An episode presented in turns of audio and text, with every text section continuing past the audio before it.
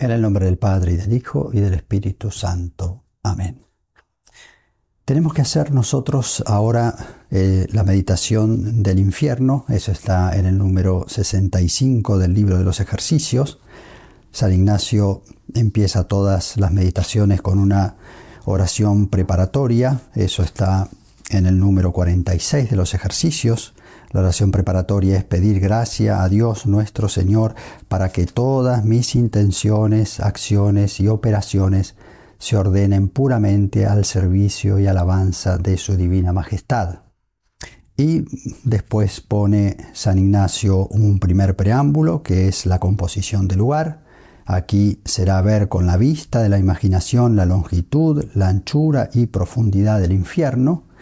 Y segundo preámbulo, es pedir lo que quiero. Esto es muy importante, la petición que San Ignacio nos hace hacer siempre en cada una de las meditaciones o contemplaciones, pedir lo que quiero, y será aquí pedir interno sentimiento de la pena que padecen los condenados, para que si del amor del Señor eterno me olvidare por mis faltas, a lo menos el temor de las penas me ayude para no caer en pecado. Esta petición, repito, es muy importante. San Ignacio nos hace pedir siempre la gracia, el fruto de la meditación, que es algo que Dios nos tiene que dar. ¿no? Eso contra los que acusan a San Ignacio de voluntarismo o a los predicadores de ejercicios espirituales de voluntaristas, como que todo está centrado en la voluntad, en lo que tenemos que hacer, en nuestros propósitos, en nuestro esfuerzo, pero mm, nos olvidamos de esto, ¿no?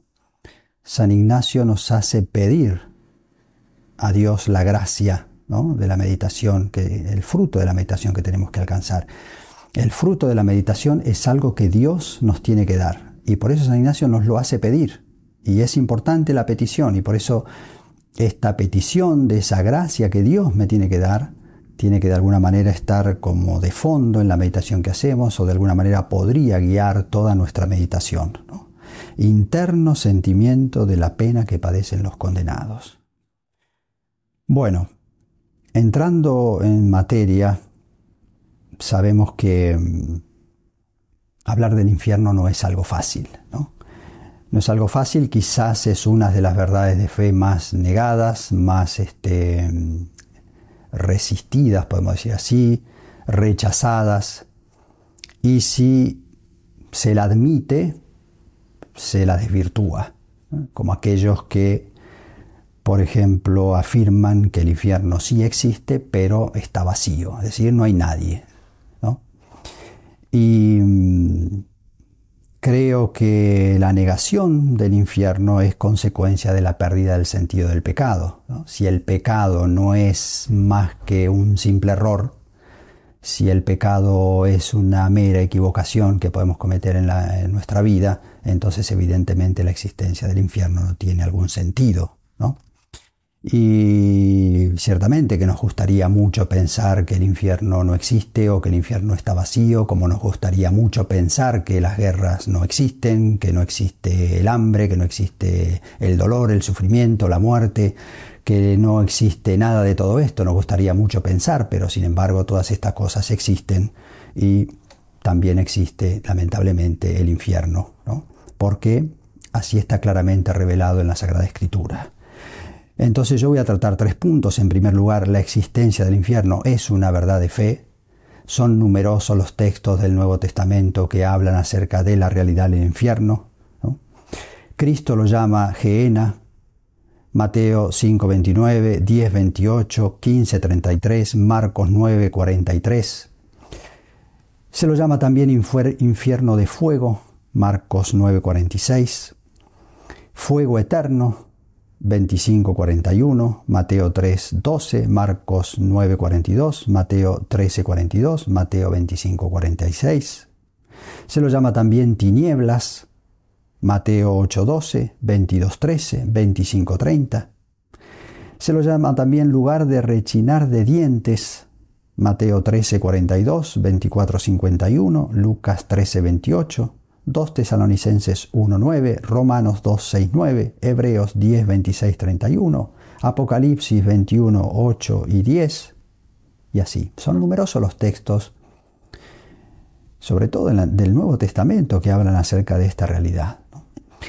Y los textos bíblicos nos enseñan tres cosas fundamentales sobre el infierno, sobre todo apoyados en ese texto de Mateo 25, 41, donde nuestro Señor dice, luego dirá, les dirá a los de la izquierda, apartaos de mí, malditos, al fuego eterno, preparado para el diablo y sus ángeles. En este versículo 41 del capítulo 25 del Evangelio de Mateo se nos revelan tres cosas que son fundamentales y esenciales acerca de la realidad del infierno. En primer lugar, esa expresión de nuestro Señor, lejos de mí, es lo que los teólogos llaman la pena de daño, es decir, consiste en la privación de la visión de Dios. Y esa es la gran pena que sufren los condenados, es la pena fundamental y esencial del infierno, es decir, verse privados de la visión de Dios. Es el hombre que fue creado para ver a Dios y para gozar de la presencia de Dios, se encuentra en un lugar y en un estado donde está totalmente privado de esa visión de Dios. Y esa es la pena fundamental del infierno. Entonces, lejos de mí. En segundo lugar, al fuego, dice nuestro Señor. Apartados de mí, malditos, al fuego. Es lo que los teólogos llaman la pena de sentido, es decir, donde todos los sentidos externos e internos van a ser atormentados. Y el principal tormento de los sentidos va a ser el fuego, que es un fuego, como dicen los santos padres, distinto al fuego que nosotros conocemos, ¿no? porque es un fuego que este, arde y quema, pero sin consumir. ¿no? Y así vieron, por ejemplo, las almas, los tres pastorcitos de Fátima, ¿no? los videntes de Fátima, de Fátima, quienes la Virgen les, mostró el infierno. ¿no? Ellos describen que veían las almas como brasas en llamas. Y Lucía dice que ella vio como un mar de fuego, un mar de fuego. Y el tercer elemento, tercera característica fundamental del infierno es que ese castigo que van a sufrir los condenados es para siempre. Es decir, es eterno. No va a tener fin. Está también el texto de Juan 15, 6, donde nuestro Señor dice estas palabras, si alguno no permanece en mí, es arrojado fuera como el sarmiento y se seca luego los recogen, los echan al fuego y arden. También aquí, en estas palabras de nuestro Señor, está eh, revelando de alguna manera esa, mm, terrible realidad que es que es el infierno, que es la condenación eterna. Y Santo Tomás, cuando comenta este pasaje del Evangelio de San Juan, dice que aquí en este, en este versículo eh, se mencionan los cinco aspectos que tiene la condenación.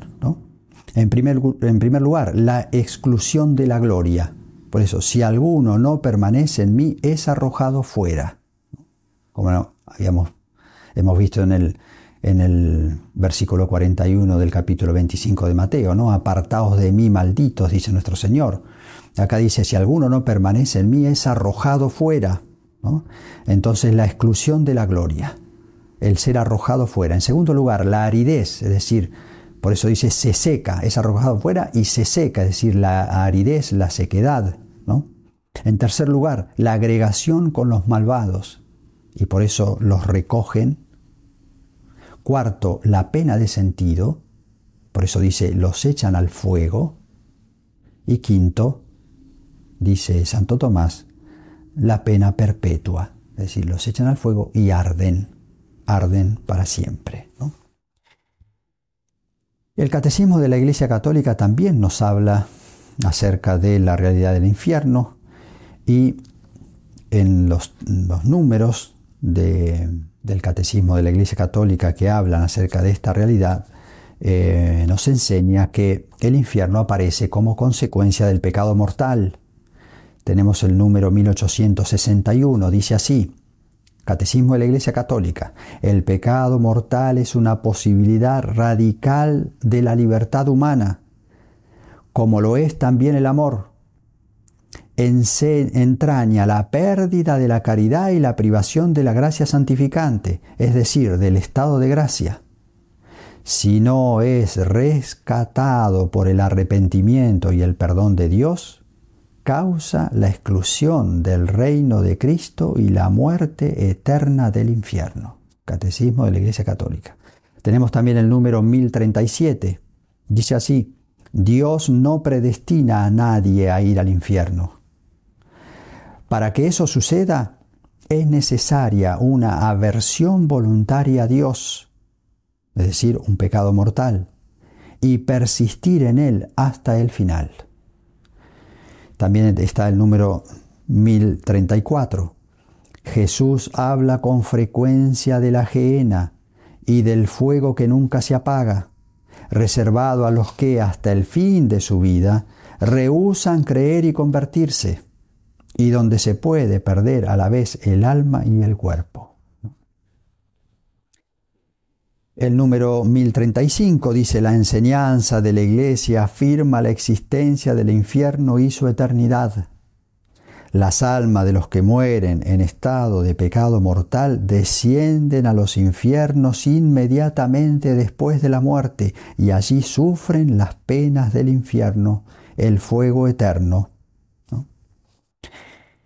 el Catecismo de la Iglesia Católica ante esta realidad nos exhorta a la conversión. Dice de esta manera el número 1036, las afirmaciones de la Escritura y las enseñanzas de la Iglesia a propósito del infierno son un llamamiento a la responsabilidad con la que el hombre debe usar de su libertad en relación con su destino eterno. Constituyen al mismo tiempo un llamamiento apremiante a la conversión Entrad por la puerta estrecha, porque ancha es la puerta y espacioso el camino que lleva a la perdición, y son muchos los que entran por ella. Mas qué estrecha es la puerta y qué angosto el camino que lleva a la vida, y pocos son los que la encuentran. Mateo 7, 13, 14. Entonces, a partir de estos textos de la Sagrada Escritura y de las enseñanzas del Catecismo de la Iglesia Católica, nosotros sabemos que el infierno es el estado y el lugar en el cual se encuentran las almas y después de la resurrección también los cuerpos de aquellos que mueren en pecado mortal. Sabemos que será un lugar de sufrimiento, eso está claramente indicado en la Sagrada Escritura. Allí habrá llanto y rechinar de dientes. Y sabemos también que las penas van a durar para siempre, es decir, por toda la eternidad. Como segundo punto yo me quiero referir a este aspecto del infierno y que es la eternidad de las penas, ¿no? porque creo que puede ser útil recordar lo que enseñan sobre esto San Agustín y Santo Tomás en relación justamente con las penas eternas del infierno, porque es una objeción muy común. Dios, se dice, no puede castigar un pecado que es una acción pasajera, que es una acción transitoria. No puede Dios, que es infinitamente bueno, infinitamente misericordioso, no puede castigar un pecado con una pena eterna. Por eso es algo para nosotros quizás difícil de entender y mm, y es una objeción muy común, muy común que se pone este, hoy en día acerca de la eternidad de las penas del infierno. ¿no? A veces uno puede pensar que, que mm, aquellos que, que, sostienen la realidad del infierno, que, que afirman la realidad de la eternidad de las penas del infierno, pueden ser eh, pueden tener, se puede decir así, un corazón más bien rígido, un corazón duro, que son más bien intransigentes, ¿no? Pero yo creo que en realidad es al revés, ¿no?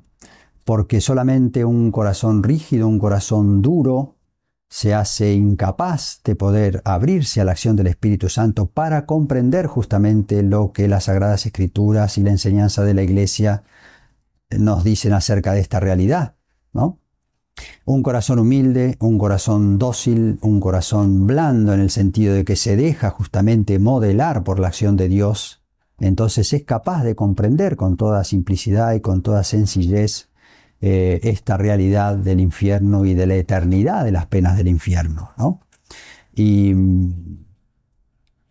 aunque ciertamente permanece siempre un ámbito de misterio para nosotros, sin embargo, el que tiene un corazón humilde y el que tiene un corazón dócil y sencillo, eh, es capaz de comprender con toda simplicidad y con toda sencillez eh, las razones teológicas que se dan para este, explicar de alguna manera lo que la fe nos enseña, lo que la Sagrada Escritura y la tradición de la Iglesia nos enseña acerca de justamente la eternidad de las penas. ¿no?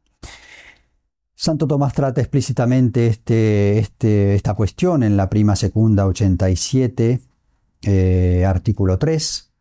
Santo Tomás se pregunta si, algún pecado puede merecer una pena eterna. Entonces, la primera objeción, Santo Tomás comienza poniéndose una objeción, que es la que nosotros pusimos recién, ¿no? Dice, la pena justa es adecuada a la culpa. Es decir, para que haya justicia, la pena tiene que ser proporcionada a la culpa, ¿no? Porque es, de la razón de la justicia el que haya una cierta igualdad y una proporción, ¿no? Entonces dice, pero el pecado es algo temporal. Pecado es algo temporal, por tanto, no puede llevar consigo reato de pena eterna, es decir, un pecado temporal no puede merecer una pena eterna. Y Santo Tomás responde de esta manera, diciendo así, tanto en los juicios de Dios como en los juicios de los hombres, la pena es, en cuanto a su rigor, proporcionado al pecado. Pero como afirma San Agustín, en ningún juicio se requiere que la pena se adecue a la falta en cuanto a la duración.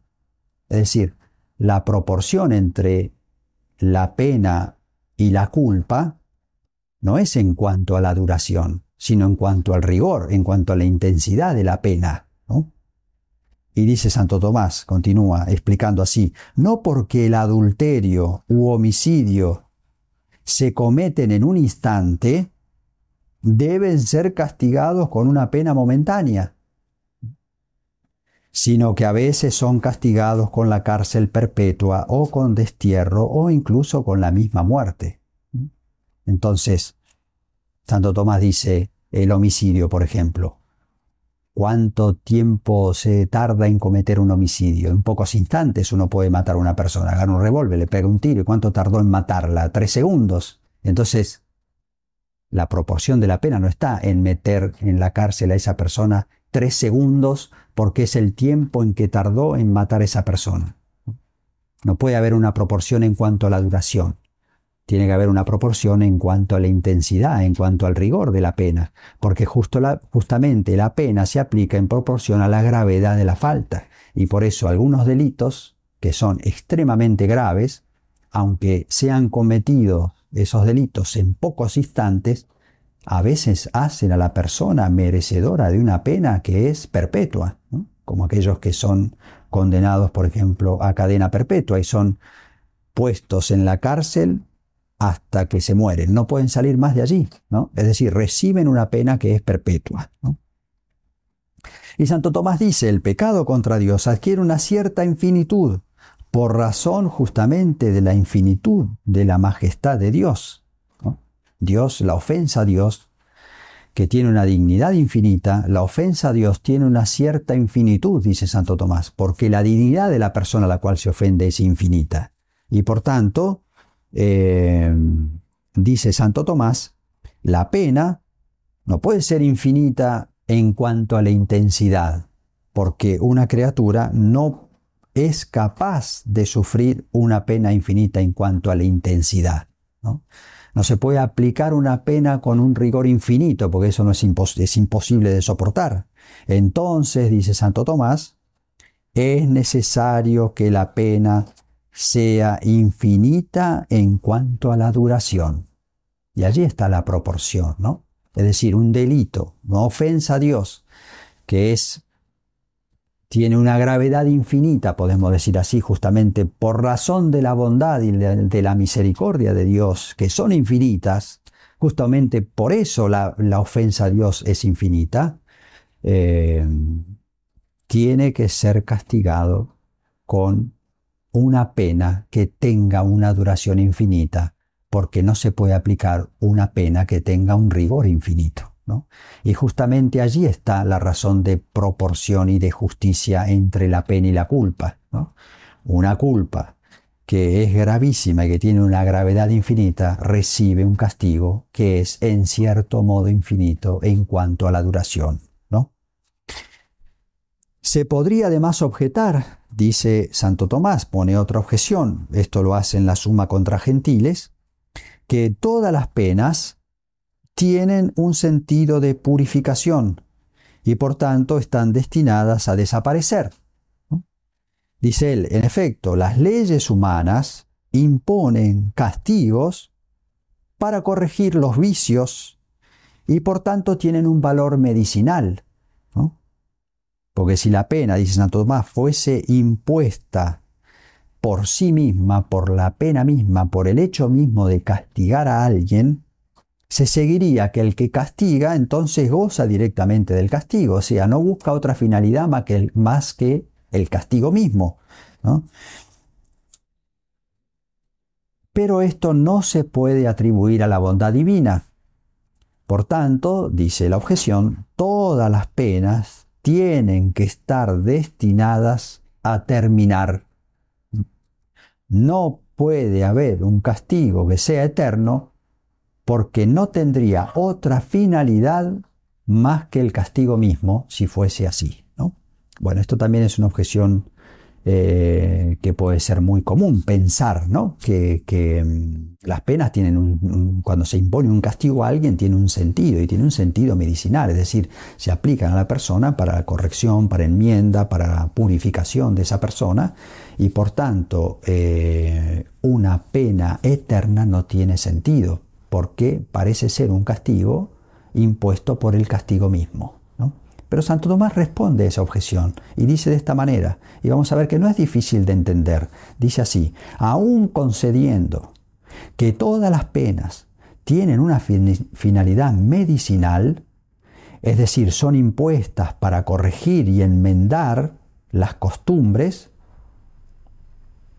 es decir, se podría decir, son impuestas para corrección y purificación de los delincuentes, de aquellos que cometen delitos, dice, aún concediendo esto, no necesariamente se sigue de esto que todas las penas tengan que ser necesariamente temporales.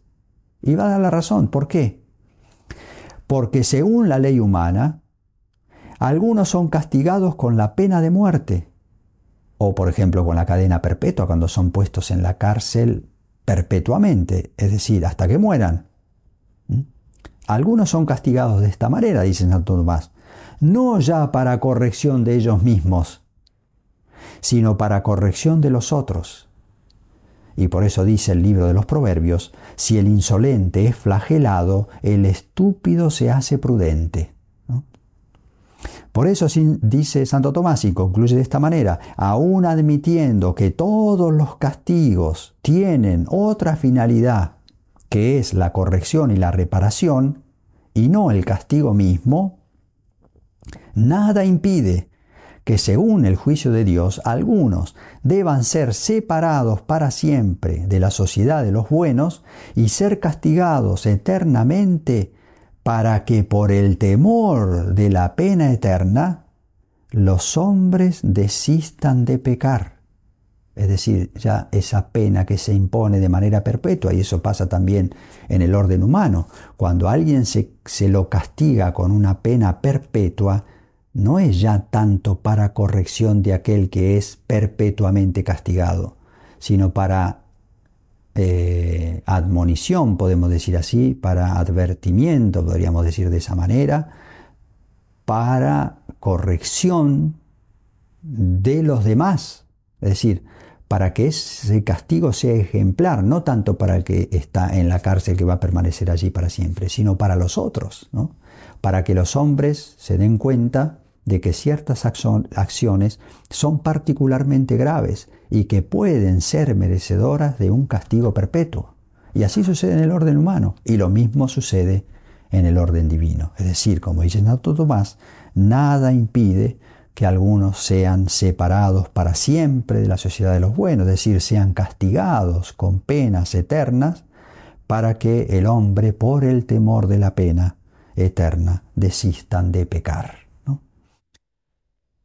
Como se ve, estas, estas razones que da Santo Tomás no son difíciles de, entender y de comprender para aquel que tiene un corazón dócil, para aquel que tiene un corazón simple, para aquel que es sencillo y se abre a la acción del Espíritu Santo. Ciertamente que eh, son totalmente comprensibles, ¿no? aunque siempre permanece para nosotros este, un ámbito de misterio ¿no? en relación con este tema de la condenación eterna y sobre todo de la eternidad de las penas. Para armonizar de alguna manera el misterio de la, de la condenación eterna y de la eternidad de las penas con la infinita misericordia de Dios, tenemos que decir y citar ese, ese texto de Juan Pablo II que decía así en una catequesis, eh, hablando sobre esto, Juan Pablo II decía esto la condenación no debe atribuirse, por tanto, a la iniciativa de Dios, ya que en su amor misericordioso solo puede querer la salvación de los seres que ha creado. En realidad, es la criatura la que se cierra su amor. La condenación consiste precisamente en la separación definitiva de Dios, libremente elegida por el hombre y confirmada con la muerte que sella para siempre esa opción. La sentencia de Dios ratifica ese estado. En realidad la condenación eterna no es otra cosa que la consecuencia de un permanecer obstinadamente en una situación de pecado mortal a la cual no se pone fin y llega el momento de la muerte, esa persona ha permanecido, ha persistido en el pecado mortal, no se ha arrepentido y esa, la consecuencia que tiene ese, ese pecado o esos pecados este, llevados así, vividos de esa manera hasta el fin de la vida, la consecuencia que tiene después es la separación eterna de Dios y la condenación eterna en el infierno. Esto es lo que nos enseña la fe. ¿no? Último punto, hago mención a la experiencia de los santos. Eh, son varios los santos que han visto el infierno por una gracia particular que han recibido de Dios. Tenemos la visión del infierno de Santa Teresa de Ávila. Ella describe con detalle esa visión que tuvo del infierno. Tenemos también la visión del infierno que tuvieron los videntes de Fátima los pastorcitos, y también está la visión del infierno que tuvo Santa Faustina Kowalska. Yo leo brevemente unos párrafos de la descripción de esa visión del infierno que eh, tuvo Santa Faustina. Ella dice así, Hoy guiada por un ángel he estado en los abismos del infierno. Es un lugar de grandes tormentos en toda su extensión, espantosamente grande. Estas son las varias penas que he visto. La primera pena, la que constituye el infierno, es la pérdida de Dios, ese apartados de mí, el, el separarse de Dios, el estar separados de Dios. Lo que constituye el infierno, dice la pérdida de Dios. La segunda, los continuos remordimientos de conciencia. La tercera, la conciencia de que esa suerte no cambiará nunca. La cuarta pena es el fuego que penetra el alma, pero que no la aniquila. Es una pena terrible, es un fuego puramente espiritual, encendido por la ira de Dios. La quinta pena es la oscuridad continua, un hedor horrible y sofocante, y aunque está oscuro, los demonios y las almas condenadas se ven entre sí y ven todo el mal propio y de los demás. La sexta pena es la compañía continua de Satanás, La séptima pena es la tremenda desesperación, el odio a Dios, las imprecaciones, las maldiciones y las blasfemias. Y dice después, Santa Faustina dice así, cada alma con, lo que ha pecado es atormentado de forma tremenda e indescriptible. Que el pecador sepa que con el sentido con el que haya pecado será torturado por toda la eternidad. Escribo esto por orden de Dios, para que ningún alma se justifique diciendo que el infierno no existe o que nadie ha estado nunca y que nadie sabe cómo es.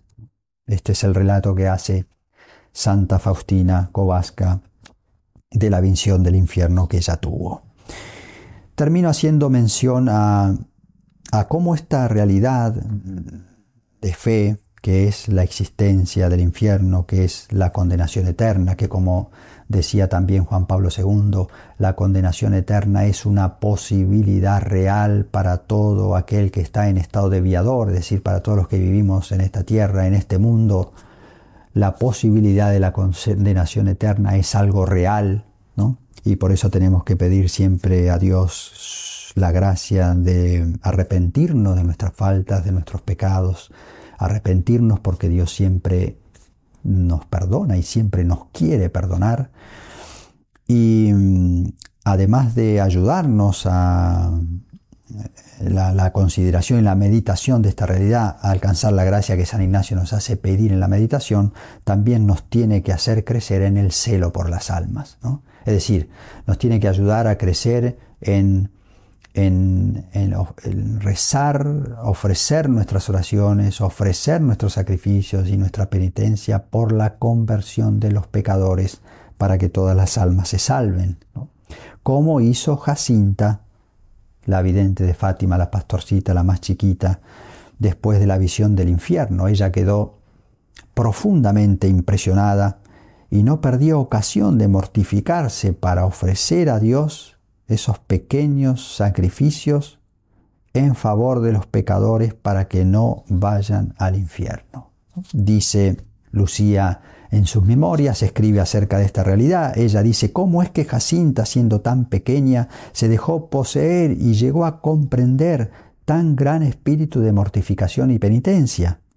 Me parece a mí que fue debido primero a una gracia especialísima de la Madre de Dios por medio del Inmaculado Corazón de María. Segundo, viendo el infierno y las desgracias de las almas que allí padecen. Con frecuencia se sentaba en el suelo o en alguna piedra y pensativa comenzaba a decir, el infierno, qué pena tengo de las almas que van al infierno y las penas que, estando allí vivas, arden como leña en el fuego se preguntaba, las personas que había visto, las personas que estando allí vivas arden como leña en el fuego.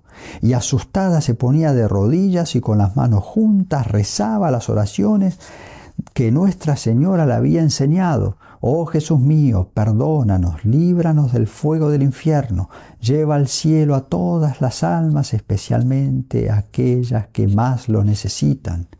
Y dice Sor Lucía, y permanecía así, Jacinta, durante largo tiempo de rodillas repitiendo la misma oración. De vez en cuando me llamaba a mí o a su hermano y nos decía, ¿no? Vosotros estáis conmigo. Es preciso rezar mucho para librar a las almas del infierno. Otras veces, sigue diciendo Lucía, después de estar un poco de tiempo pensando, decía, tanta gente va al infierno, tanta gente va al infierno. Para tranquilizarla yo le decía, no tengas miedo que tú vas a ir al cielo. Y ella decía con paz, sí, voy a ir al cielo, pero yo quisiera que todas aquellas gentes fueran también allá, fueran al cielo.